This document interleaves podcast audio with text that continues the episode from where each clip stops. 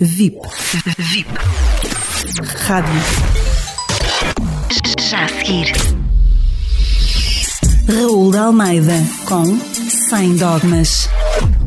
Entre este 25 de Abril e o 1 de Maio, voltamos ao pior do PREC, à memória negra das nacionalizações. Pode-se dizer que Eduardo Cabrita saiu do barreiro do PREC, mas o barreiro do PREC não saiu de Eduardo Cabrita. É sobre isto que vamos hoje falar, sem dogmas. É absolutamente estranho, surreal e incompreensível a ideia da requisição civil de casas privadas para alojamento de trabalhadores migrantes, no caso da incidência pandémica no Conselho de Odmira. Dizem-me, e há cada vez mais informação, de que tais casas estarão eh, construídas em zona de reserva ecológica ou de reserva agrícola.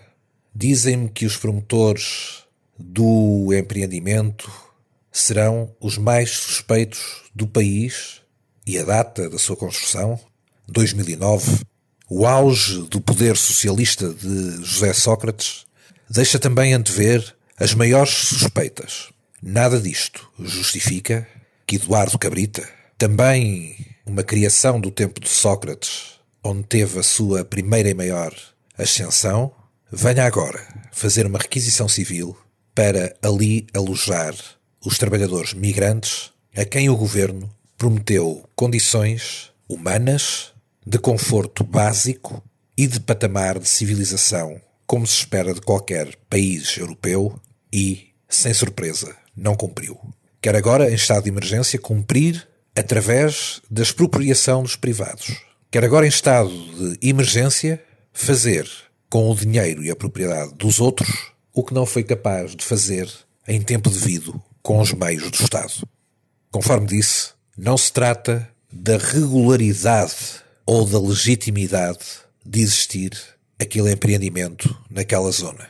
Isso é outra discussão à parte. Compreendo perfeitamente os interesses e os direitos de quem é proprietário.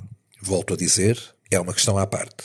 O que não compreendo é que um governante português, com esta ação, com esta ideia de autoritarismo incompreensível, de raiz ideológica totalitária, consegue estragar a reputação internacional do país que tanto tempo demorou a construir.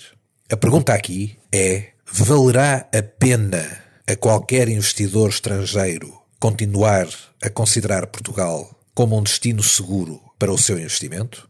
Valerá a pena estar Portugal na rota dos países preferidos por quem escolhe uma segunda casa para a sua reforma, para as suas férias ou mesmo para a rentabilização?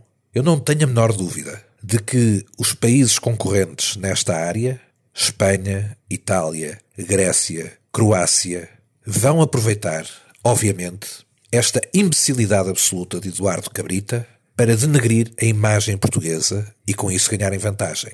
E fazem bem, porque é assim que se procede no mercado concorrencial. O que não se percebe é a repetição permanente dos erros de Eduardo Cabrita.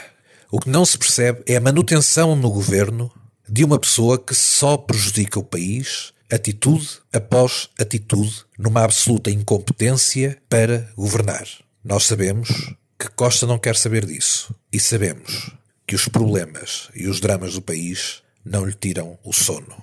E Eduardo Cabrita, apesar de entretanto desautorizado, continuará por ter sido um dos arquitetos da geringonça e um dos apoiantes de Costa na sua usurpação de poder numas eleições em que foi derrotado.